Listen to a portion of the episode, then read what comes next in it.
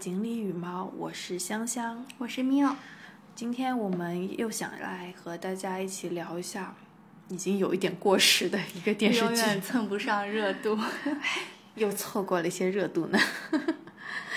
呃，其实，哎，我觉得可以这样说，因为最近大家可能都会关注到台湾娱乐圈的震荡，Me Too 事件，就许光汉。录完中餐厅回去，发现台语没了啊啊！许光汉录了中餐厅啊，好像是。天哪，我都不知道。其实台娱的这个震荡也是因为之前有一部台剧，呃，影响到了整个政界、教育界，然后又继而再一次爆发出了 Me Too 的事件，所以就逐步的又影响到了娱乐圈。所以在前不久，无论是黄子佼还是炎亚纶的事件，其实都非常的。让人大为震惊。唉，炎亚纶其实也不太震惊。对对对，其实我们都知道，只是又被爆了一遍，然后又冲上了热搜。呃，我们今天想要聊的呢是另外一部电视剧，也是在前几个月的时候，呃，算是有点冷门，但是整体评价都还挺不错的。呃，一部台湾的不算偶像剧吧，剧情片。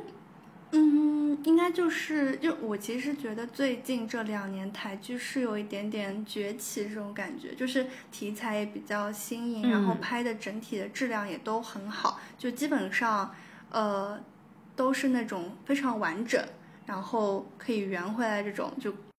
内娱需需要学习一下的。就像我们今天要讲的这个不良执念清除师，他会用一种非常。相对轻松愉快的一些呃梗，然后节奏啦，再放在剧情中，但是呢，它在剧情中的一些故事都是非常具有深刻的讨论话题的内容。所有看电视剧的人来说，是能够进一步去思考自己的呃想法，或者是说对于这个话题的更多的延展性。所以刚才也提到了，我们今天要聊的这个。剧其实就是不良执念清除师。我们在对抗。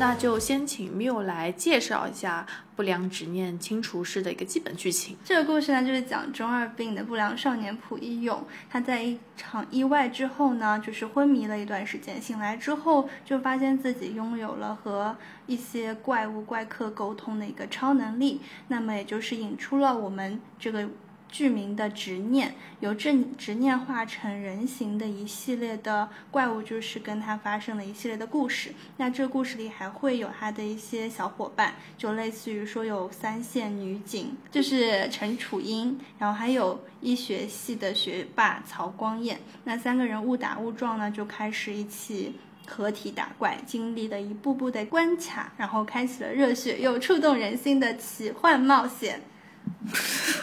九九嘛，真的是，所以不要相信这个简介。看看完这个简介，感觉太普通了，太傻了。我们就可以讲一下，说就为什么会打开这一部剧吧。好的，好的，肯定是首先是因为灵异题材才会打开嘛。然后单元剧其实之前国内也有比较做的比较好的，就是类似于像《灵魂摆渡》这种。哦，对对对对对。但是它跟《灵魂摆渡》不太一样，《灵魂摆渡》真的非常。走那种恐怖路线，也还好吧，很恐怖吗？他的故事是那种就是比较偏恐怖类型的，然后讲的时候也是用一种更惊悚的方式在讲述的。但是不良的话其实是灵异题材，那他每个故事都是走那种温温暖的那种路线，治愈系。对，治愈系就不太一样，你不会觉得它。很吓人什么之类的，因为它是有点像是它应该算是双男主，哎不对，但是他那个女警察也是，我觉得他就是男主是不良，他就是绝对主角，只不过是一个小小团体这样的感觉。然后你还可以在这个剧里面磕到 CP，一些一些腐女的快乐。呃，就是呃，这部剧我觉得它的呃，它不像过去的比如说它是整个剧在讲一个很只讲一个故事那种感觉，它会分成几个单，就是一开始我们也以我觉得就是有点以为它是单元剧，就是有的单元剧就是每个单元的故事都是相对分开的，但是我们仔细看的话，它以单元剧的形式讲了不同的故事，但每个单元剧之间还会有一点点串联，然后整个。又有一点偏向于像日剧一样的，就是他会讲的非常的细腻，他会用一些细节，然后以及是他的演员在整个表演的过程中，他都能够很细致的去展示他的想法啊、动作啊，你就不会觉得特别突兀和尬，就感觉就是每个演员都还演的挺不错的，嗯，有温度的那种表演，嗯嗯嗯，所以。哎，说说到说了那么久以后，我们可以说说它大概会分，它其实整个应该算是第一季吧。他说有第二季，好像应该是有的。对，因为在最后的结尾是相对比较开放式的结尾，所以在第一这第一季的这些剧情中，其实大概分成了六个六个小单元。嗯，那第一个单元就是是河神的故事，可以这么说吗？可以吧，就是河神，然后也会有一名死者，嗯，然后郑立松，然后其实是有一点点像一个丧尸的故事，嗯，对，然后第二个就是是那个大体老师，就是寻找他的名字，呃，第三个就是是那个人行道，对，人行道，然后但但不得不说，人行道里面郑元畅那个演技的确有有和别人比起来就有点差距。但已经算他的巅峰了哦，是吗？因为他以前都是偶像剧嘛，其实也不需要什么演技。然后他在这里其实是演了一个失去小孩的爸爸，失去小孩，然后家庭破灭这样一个很失意的男人。对对对。然后到后面第四个就是是呃娃娃娃娃的故事，呃第五个就是那个泰国的双生。呃双胞胎的故事啊，然后最后一个就是是个大 boss。隐藏故事相当于对，总共是六个单元剧，然后在六个单元剧中，其实它都会有一个相对的剧情中的一个小主角，他通常好像都是两个人，我感觉，哦，和什哦那个，但他是一一个人，但是有两个身份。嗯，对，就是身体是一个人的，然后灵魂是另外一个人。哎呀，好像还挺有意思，居然都是两个人。因为执念和产生执念的人他是分开的，嗯，就是嗯，我是感觉就是他有点点像在讲执念自己的执念了。执念自己的执念怎么理解呢？就是他，比如说像娃娃，嗯，其实那个娃娃并不是那个走丢最后死去的那个小女孩，她是就是这个娃娃自己。对于这件事情的执念，就是首先是妈妈太过思念女儿，所以产生了这个娃娃。然后这娃娃本身因为通过这种思念或者说这种执念，它产生了自己的意识。嗯，然后它产生了自己的意识之后，或者说他在这一系列看着妈妈这些举动之后，他产生了一种你为什么透过我在看另外一个人？他又有了自己的嫉妒，或者说嫉妒其实也是一种他的执念。所以他其实有有一点把。执念产生之后，执念自己的意识就是分开了。嗯，就我觉得这个设计是我当时觉得还挺妙的。嗯嗯嗯，就是执念本念。对，这么说的确是啊，就是执念它有个主体，它这个人是谁，然后这个执念就有点像把这个执念幻化成人形，或者是它是一种有点像是妖怪一样的形状。然后他就是想要去找到蒲义勇，就是我们的男主角，去解开他这个执念，然后最终能够得到一定的解脱，就有点像当局者迷。这个人找到蒲义勇的时候，其实也也不一定知道自己真正想要的是什么。嗯嗯嗯，对。所以他们就特别有意思的是，每次找到蒲义勇的时候，蒲义勇就拿着那个纸。叫什么箱子？然后让他你自己选一个字吧，然后我们来破解一下你的执念。然后这就是一开始他就非常简单粗暴的想法，然后到后来才会逐渐的发现，其实每一个人都有自己的故事，只有当你去了解他故事的全貌的时候，你才能够真正的解开他的执念归根于哪里，又应该怎么样去更好的诠释他的执念。嗯，就他在发现的同时，我们是在就是。屏幕前去跟着他，不断的去发现、去剖析这个故事。他写他非常非常细腻，我觉得可能也是女导演的关系，所以整体的走向跟设计啊什么的，包括一些呃包也包括演员对自己的人物的理解跟一些小细节的表演，反正就是整体会感觉特别好。在整个剧情中，刚才不是说了蒲一勇要解开这些执念的执执念吗？所以他用的方法是给他写字。那其实就也引出了，呃，蒲一勇他这个他的家世，就是他的爷爷，其实就历代都是一些书法啊，可以说他祖上几辈其实都是书法世家，对书法世家。然后他包括他爷爷都有开那种什么书法。工作室，然后有带一些学生来练毛笔字之类的。那他在解开执念的过程中，他就会用写字的形式，嗯，来就是作为一种媒介。对对对对，是他为什么要选择写呃写字这件事情，是因为呃刚除了他他们家本身就是历代是这种书法世家之外，嗯。在剧情中，因为朴一勇他们一家人，就是他和爸爸还有爷爷，本来要应该要去扫墓吧，还是什么的，反正就是坐了一辆公交车，后来发生了车祸。嗯，对，然后就发生意外之后，呃，朴一勇重新醒过来的时候，就发现家里其实就，呃，除了妈妈有在继续赚钱之外，其实家有，唉，虽然拿了赔偿金，但是还是相对有点家徒四壁的感觉。他就想利用自己这个具有这个书法这个特长来赚钱，那当时他就去跑了很多那种，呃，可以给别人写字的这种店里面，就问能不能，比如说我写些字能卖钱啊什么的。其中就有一个老板就跟蒲一勇说到了一个点，他说你这些字就是是没有灵魂，嗯，你这些字其实我只要用这个机器生产就能生产出来，根本就不需要你写。然后他就说到了一个点是，呃，为什么我以前还会照顾让你爷爷来写这些字，包括写这些挽联，其实就是看中了你爷爷会很好的去观察到这个死去的人他的适合怎么样的一句话来选择这句话来成为对他的一些祭奠，所以这。这件事情是，我觉得是个很关键的剧情，就是说，所有你写下的字不应该是取巧，就像他爷爷最最开始，他小时候拿了一个拿有一次拿了一个书法比赛的一等奖还是二等奖，我忘了，嗯，就当时他爷爷就说你都是在取巧，你是没有灵魂的这些写字，但是我觉得直到他后来开始为这些执念写字的时候，他才能够意识到，他所写下来的字都应该是具有。精神力量的，就是他是能够去解开这些执念的执念，就是有点像严灵，他可能是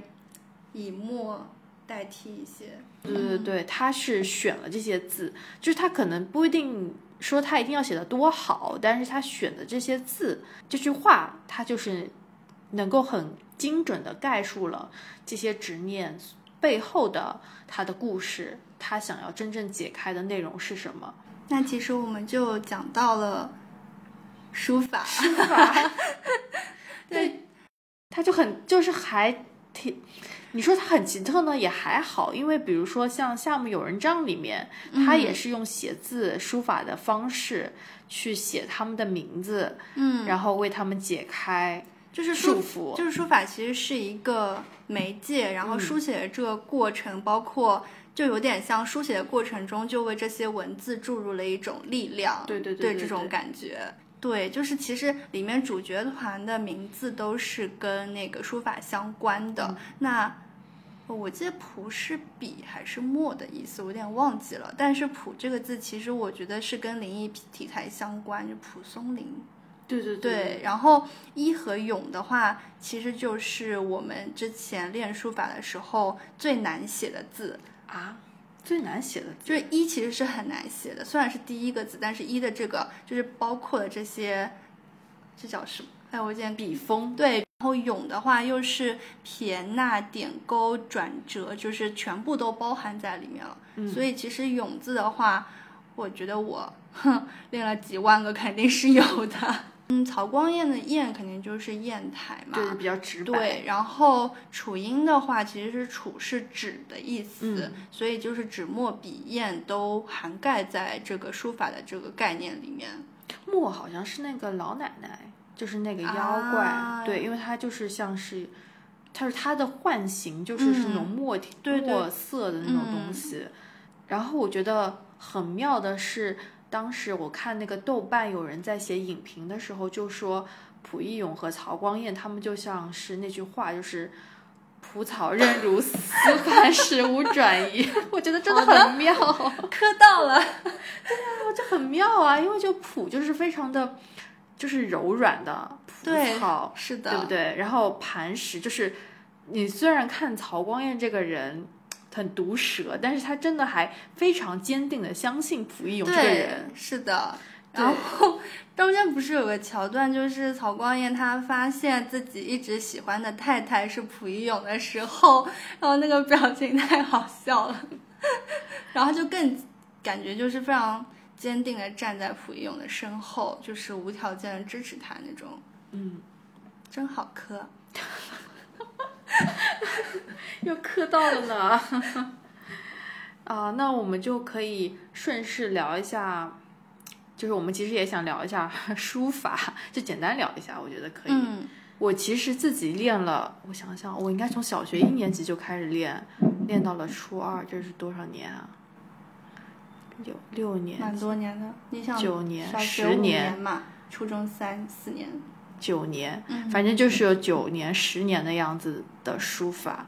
我我就是我不是在那种班里练书法，我是跟着一个老师练的，所以我就是从小到家到大都是到在他家里面练这个书法的。刚才缪有说到那个练一和永字，其实我印象特别深刻的是，我一开始其实不是在这个老师家里面练，然后我是在也是在一个类似于是班里面，就很大的那个班里面，当时就是在那个班里面练那个泳姿，然后后面就是是反正也是因为托人什么认识这个老后面的我认识的这个老师之后，就是去了去到他家里，就是每周风雨无阻。去去他家练毛笔字，对，然后就是从的确是从永字开始练的，但是我好像印象中没有怎么练过一，就我其实没有练过笔画，嗯，我就直接开始练永字哦，我记得了，在练练永字之前，先练了转手腕，就是练那个八，嗯，就是那个数字无穷尽的那个八，就是练习那个转手腕，然后再是开始练那个永字。我没有你这种经历，我都是刚开始就是在家里练，因为我小练，不是我，因为我小的时候写字很没有耐心，然后小的时候就写着写着字就飞起来了，但是又不是好看的那种飞起来，然后我爸每次就要打我，嗯然后他其实字很好看，所以其实是他去外面买了字帖，啊然后包括我们小的时候是有那种纸的，就是你可以直接透用不是，就直接就是用自来水在，哦，现在也有，对，就是用自来水写在上面，它就会变成深色的晕影印，然后就是。而且干了之后就可以反复使用的那种纸，他就买了很多。因为那种上面就是会教你笔画，然后让你写永字、嗯或者写一些很复杂的这种字。然后，所以我其实没有非常科班这种老师这种练。嗯，我是到了大家初中了之后，那个时候要报初中的特色班，是要考进去的嘛。然后考了之后才开始正式上书法课的。那你特色班是考了书法的特色班，就是我其实小的时候练字都是在家里练的，我真正在外面学画的是国画。哦，那我也学过，对我真正在外面是画的是国画，所以考艺术班的时候呢，其实画的是国画。哦然后呢，但是他你要是考这种国画特色班的话，他就一定要你写字。嗯然后我当时就是苦练了一马当先一个礼拜，然后就是在在考试的时候写一马当先对我，就画了翠鸟，然后写一马当先，然后这两个作业交上去。对啊它就是你可以选那个特色班进，对吧？对的，就是它会有乐器班、书法班，就各种各样的班。嗯对，然后就进了书法班之后开始学书法这样子，然后就学到大概高中的样子。就其实高中已经不怎么写了，但是高中因为也是特色班，然后就会一直挑人出去参加黄浦区那边的考试。或者是比赛，哦对对对，哦会有那种硬笔书法、软笔书法的比赛，嗯然后基本上就是我去考，我去跑。哦，对，所以 Miu 是自学成才的。我觉得就是小时候学这种东西啊，就是会有一种感觉，就是我从现在我回忆自己小时候学这种东西，无论是学书法号，或者是国画，或者是别的东西，甚至是学唐诗古诗，我就感觉现在回忆起来，就小时候其实就是的确学的也是个形，嗯就你不会说什么，我真的需要探索它背后的价值和意义。比如说小时候要练那个颜真卿的字，嗯，那你当时肯定也没有真的是特地去查颜真卿是个怎么样的人，为什么要练他的字，对吧？对，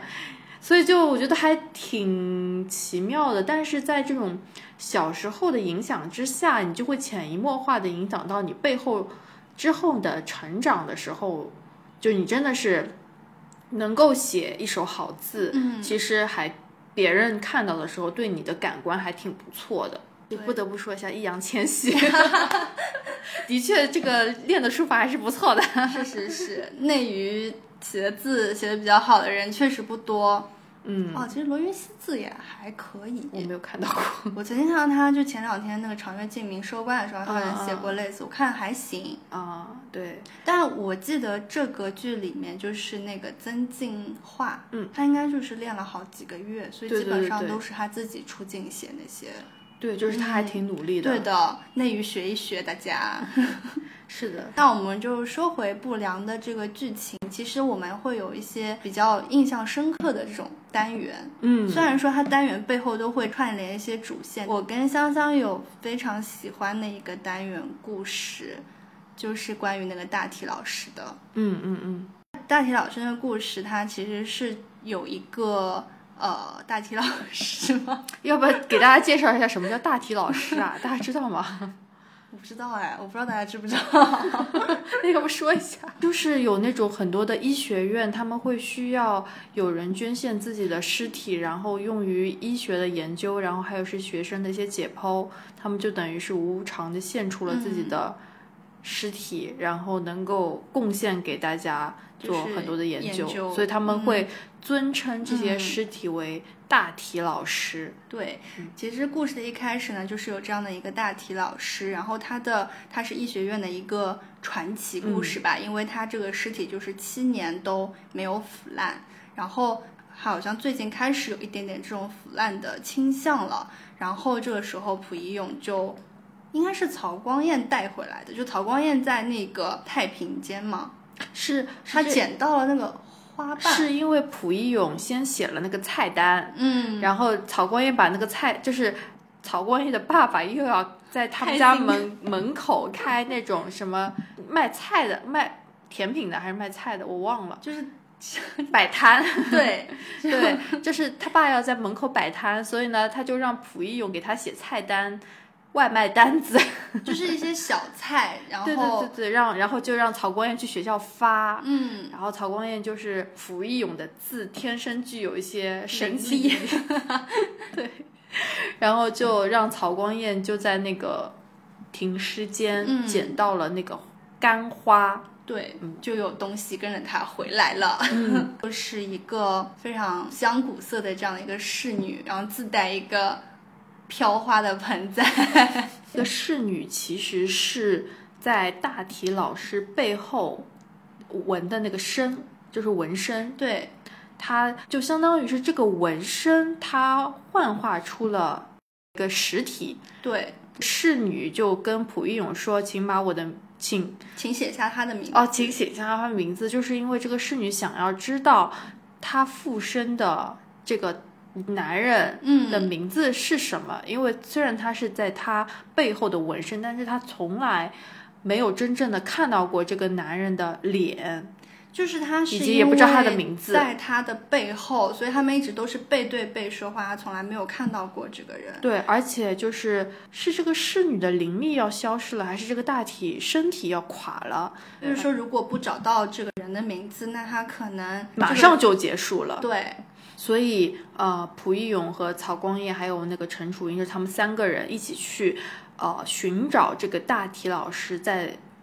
在人世间真正的名字是什么？因为这个大体老师其实也是在一个呃什么楼道间里面，然后被发现是冻死的，然后当时他身上也没有任何显示他名字的信息，所以他就被。相当于是作为这个无名尸体，然后就是贡献到了医学院，然后医学院的学生其实都对他非常的尊敬，因为感谢他，因为我相信每个医学院的学生都会对每个大体老师都是很尊敬，因为他是贡献出了他自己的身体来给大家做这种工作、实验啊什么的。从这个纹身开始入手，然后就找到了那个纹身师，然后就很温暖。就是其实这个纹身师也是非常关注这个大体老师，他最后到底怎么样。虽然说他的视角可能是因为哦，前面可能没有讲到，就是其实这幅侍女的纹身是一个未完成的版本，是没有完成上色的。所以就是嗯，其实这个戴老师比较的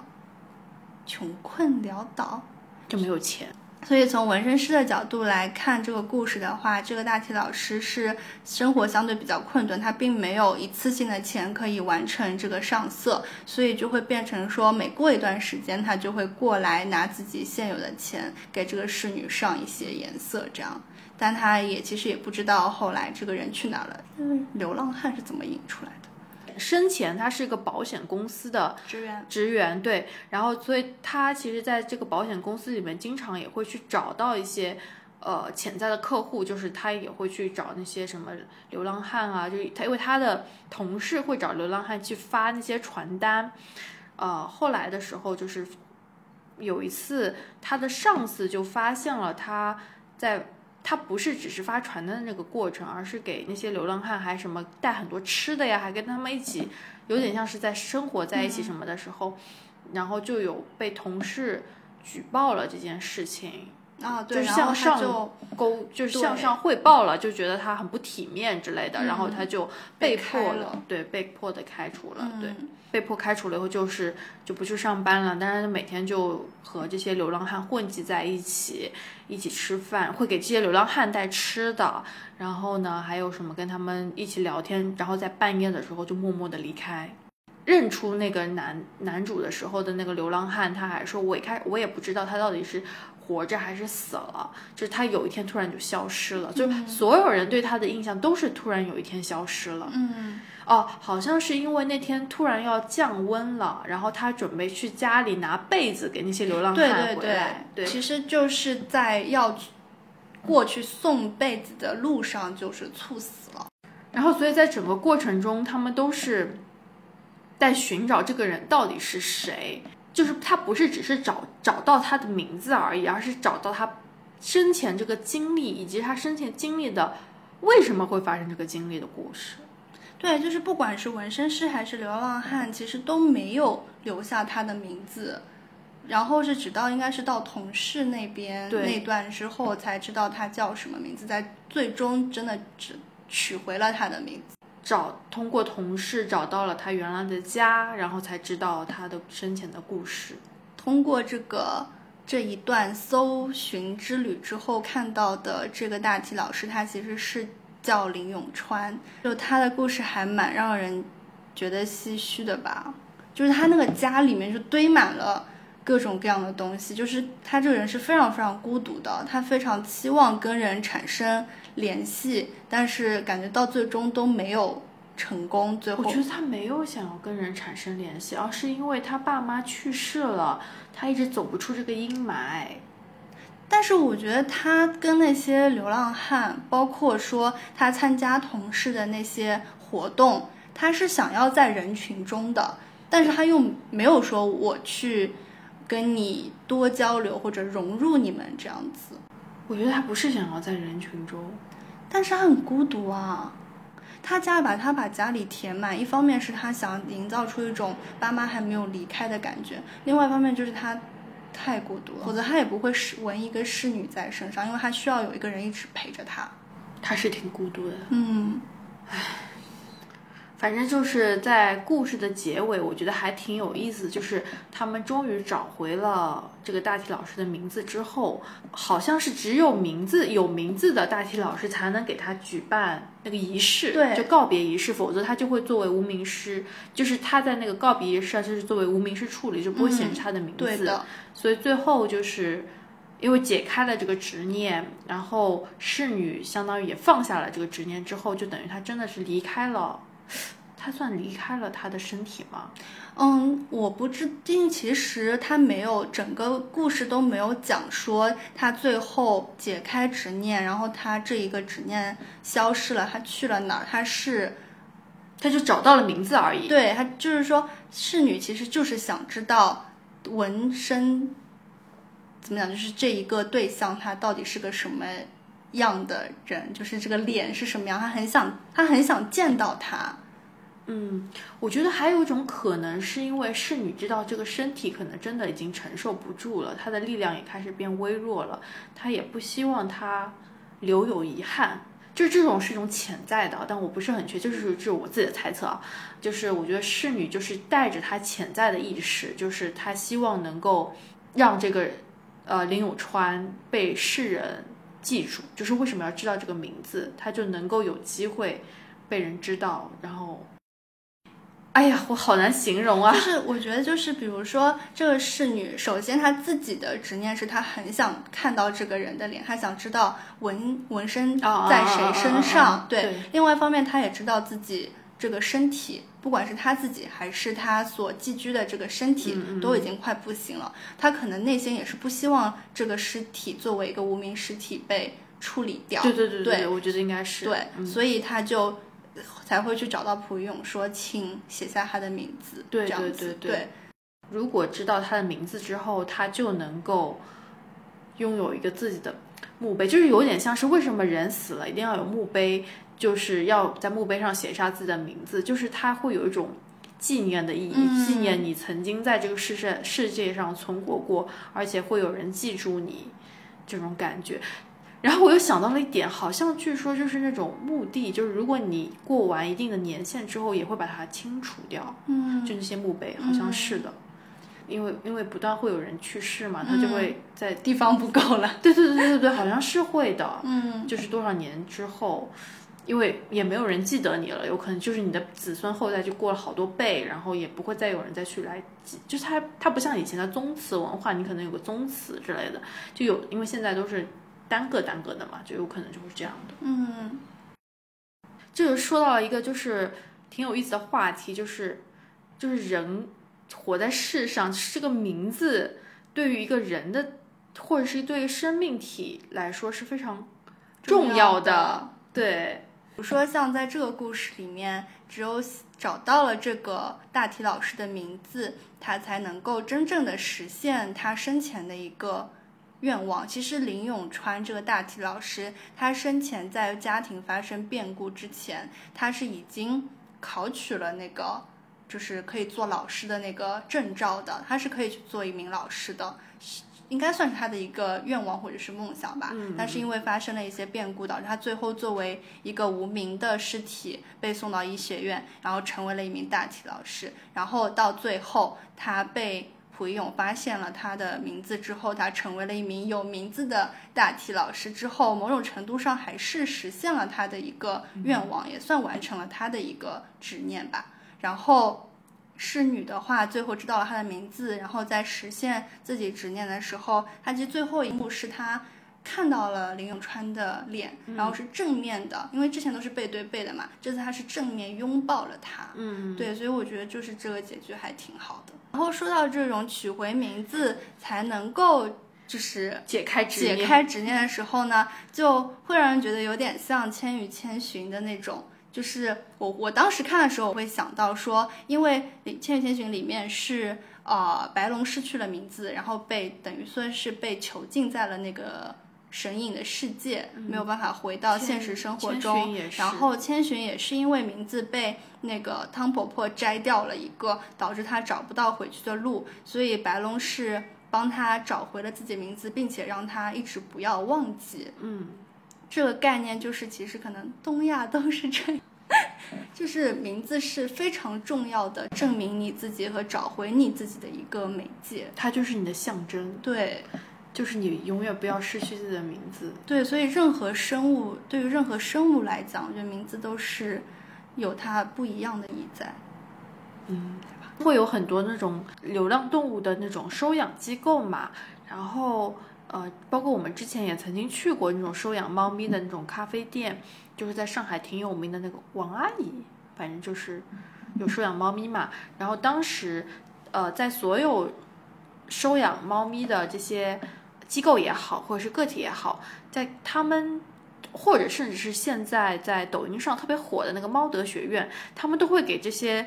呃小流浪猫狗会取非常奇怪的，或者是说非常的普通的名字，就是它只是用呃也不能说是名字，可更多的可以称之为是一个代号，因为他们会觉得呃这些流浪动物最终它是要找到一个家庭，然后能够是陪伴它走完这一生的，而这个取名的这个动作最终是要交给它未来的。打引号的父母，嗯，对，家人吧，家人们，对，所以就想到了一点，就是当我们可能在路边或者是小区里面遇到一些猫猫狗狗的时候，如果我们并没有决定好要为它的后半生负责的时候，就可能不用不要轻易给它取一个名字，因为有一些小动物它可能就是会因为这个名字而。习惯了这个名字，而对这个名字的称呼产生一种信赖感和依赖感，他就可能会觉得这个名字代表了一定的含义。我拥有了这样的一个名字，当然这就是我们的猜想啊，我无法知道他们的想法。所以名字对于每一个生命体来说都是很重要的，事嗯，就是万物有灵嘛，就是不要这么渣。那你说一下那个你那个故事。也会不会有人？他们会不会听到？你说吧。对，就是就之前在上海有遇到说，在一个小弄堂里面有一些流浪的猫猫狗狗，然后呢，呃，我可能就是想要上去摸摸它之类之类的，但是我会发现说，呃，有另外的两两个人他们在对它进行。一些呼唤，就是叫它叉叉叉叉叉叉，然后我就以为这只猫并不是一只流浪猫，而是一只他们的，就是他们的宠物，或者说是他们家的猫，所以我就没有敢摸它，然后我就是在看看这只猫在那边闹腾，然后过了一会儿，发现他们这只猫对这两位喊它的这个名字就是毫无反应的。然后我就问他们说：“我说这是你们家的猫吗？我记我看到你们一直在叫它什么什么叉叉叉叉。”然后那两个人就说：“哦，没有，这个是流浪猫，这个就是我们自己自自说自话给它起的名字。”我当时就觉得很奇怪，为什么你们要给它起名字？你又没有要养它。就是如果说像我们自己小区的楼下的这个阿姨妈妈之类的，它虽然。会定期的去给我们小区猫猫喂食，嗯，但是它不会叫它们名字，不会给它们取名字，统统一就是咪咪，对，统称。说完了这个单元剧的故事之后呢，呃，我们还是回到整个剧的真正的两位男主身上。嗯，我记得他们的 CP 的名字是叫光合作用。哦，我还真不知道他们的 CP 名字。光就是光焰的光，然后合就是光合作用的合合作，但是勇是溥仪勇的那个勇。哦哦就是光合作用这样子。我感觉溥仪勇的属性就是一个憨憨，但其实看起来很凶，其实是一个很柔软的人。就是他会因为呃一趴说很开心有这样的一个案子可以让他升官，但是。他马上就生气了，因为这是一个对于当事人来讲是一个很惨的事情，就是他很很提及他人这样子。嗯，然后光彦的话就是一个比较毒舌的，嗯，然后一个医学系的学霸这样子的一个角色，但是他我有一点点觉得他是为蒲勇敞开自己的，但他对别人可能没有这样。嗯。就是在剧情中，呃，有那个有他们的邻居叫曾江奶奶嘛，就特别有意思的那个有一个剧情，就是那个曾江奶奶分不清楚这两个人谁是谁，就是她老是对着曹光彦说，嗯哎，一勇啊，怎么样怎么样，一勇啊，怎么样怎么样，然后曹曹光彦说 n 遍我是光彦，到最后就放弃了，就说明这两个人真的在曾江奶奶的眼里就是非常的相似，然后就通夫妻相。对对对对，就通常来说，就是当这两个人就是关系特别好的时候，就就会有一种夫妻相的 CP 感，就像我们的祥林，你自己 Q 他。是啊，没有错。那你觉得他们这种感觉是从何而来的？就是因为，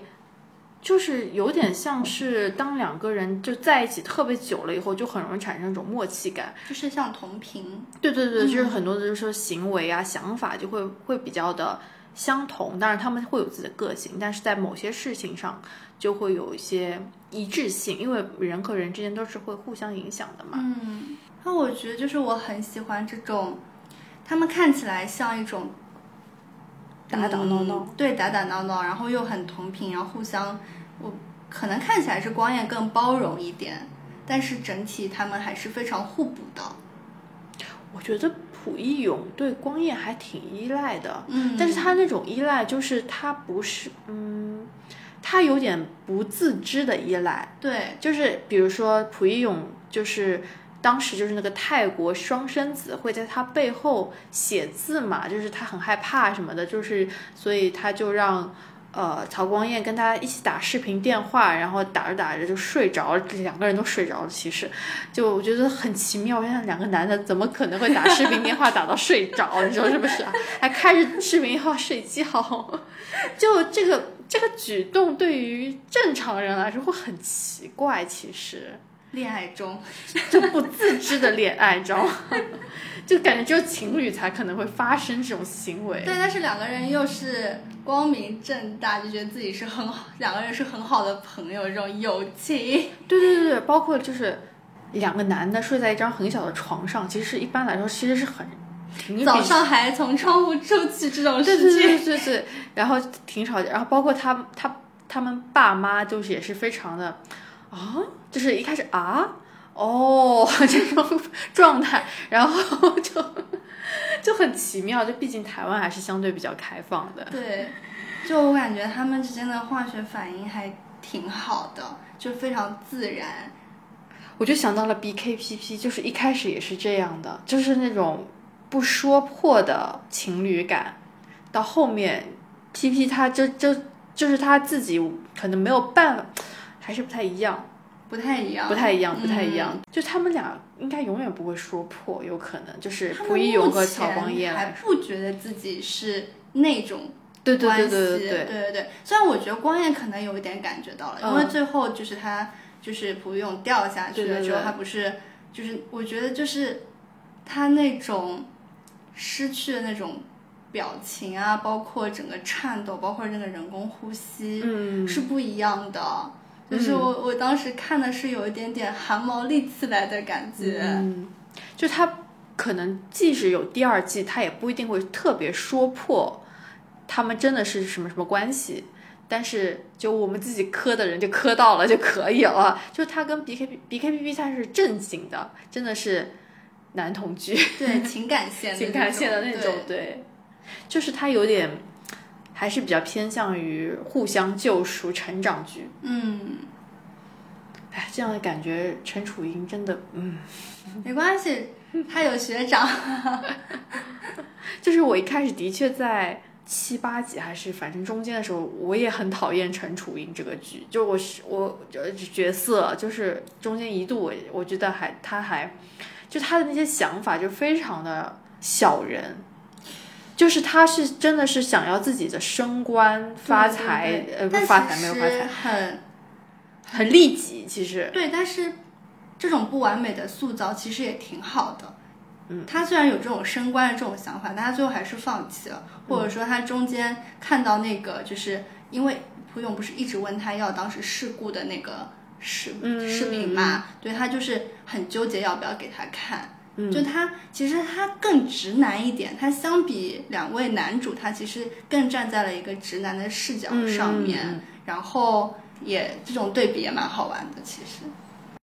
可能是我对宋云华这本人啊，兴趣一般吧。我我其实也一般。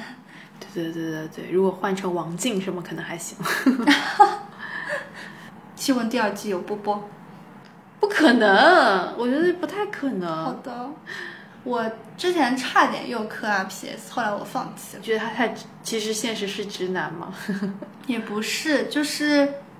可能就是还没有到那个点吧。因为我之前是看剧的时候肯定会很上头，会去搜很多他们线下的那些互动对互动啊、资料啊什么的。然后我真是好像就是一趴，就是跟朴勇的这个演员，好像有个综艺啊什么之类的。有综艺吗？我不知道。我也不太记得，因为我也是看就是别的人的那种文字的描述，就是说虽然是他们两个人在，然后呢，曹光彦那个演员不在，嗯但是他们两个人在聊天啊什么之类的时候，朴勇的那个角就曾静华他就一直会提到很谦友，哦，对，就是类似于说他们在吃一个东西，然后可能主办方或者是那个综艺组 PD 会希望他们两个有更多的互动，嗯但是他们互动完了之后。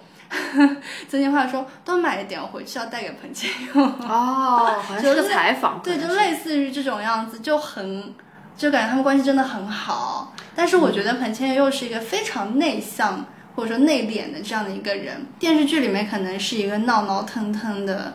就是比较毒舌的这样的一个角色，但他现实中其实是比较内敛内向的一个人。他们都挺内敛的，因为我之前看他们俩上过小 S 的那个综艺，就就还没有特别咋咋呼呼那种感觉。对，所以就是如果关系这么好，两然后两个比较内向内敛的人，然后关系比较好的话，那确实是有一些灵魂的碰撞。当年在放《刻在我心里的名字》的时候，那两位 CP 也是这样的。哦还有什么？还有其中有一个谁我忘记，就不是曾敬业，就是另外那个男的，什么还当场痛哭什么的呢？有个采访，那采访还是炎亚纶采访的，就反正好劲爆哦！现在看看这个组合，对啊对啊，就还挺劲爆的，就是嗯，因为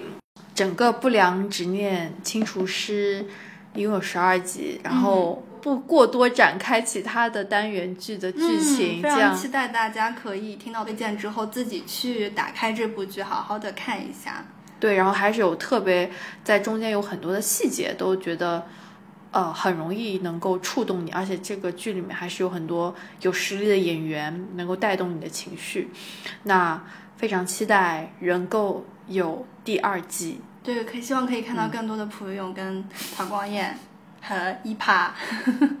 人家都不知道一趴是谁哦，写在 show notes 里吧。说的一发就是陈楚莹。好的，好的。那我们今天就讨论到这里。如果大家也看过这个故事，或者说在呃听完节目之后去打开了这个故事，也非常欢迎大家就是跟我们聊一聊你的观后感。如果你对不良执念清除师有任何的想法和观后感，欢迎在我们的留言区进行留言。谢谢大家的收听，拜拜。你现在可以在小宇宙、苹果播客、网易云音乐、喜马拉雅和汽水上收听我们的节目，欢迎大家订阅、留言与转发。那好运池塘信箱期待你的投稿，欢迎大家投递好运故事，祝福每一位伙伴好运相伴。但它其实主要讲的就是一个中二病不良少年，他叫蒲一勇。然后呢，呃，也 什么玩意儿？不能照本宣科，说明。你刚刚开始学书法的时候，是不是特别想把自己的名字写得很好看？没有。可以偷偷告诉大家一下，其实我后来就长大了之后，因为没有时间练毛笔字，其实我每周都不练，直到周末的时候，只到老师那里去练，假装我练了一个礼拜。那你没有退步，老师也没有发现。因为那个时候已经基本上能够写得出那些形字。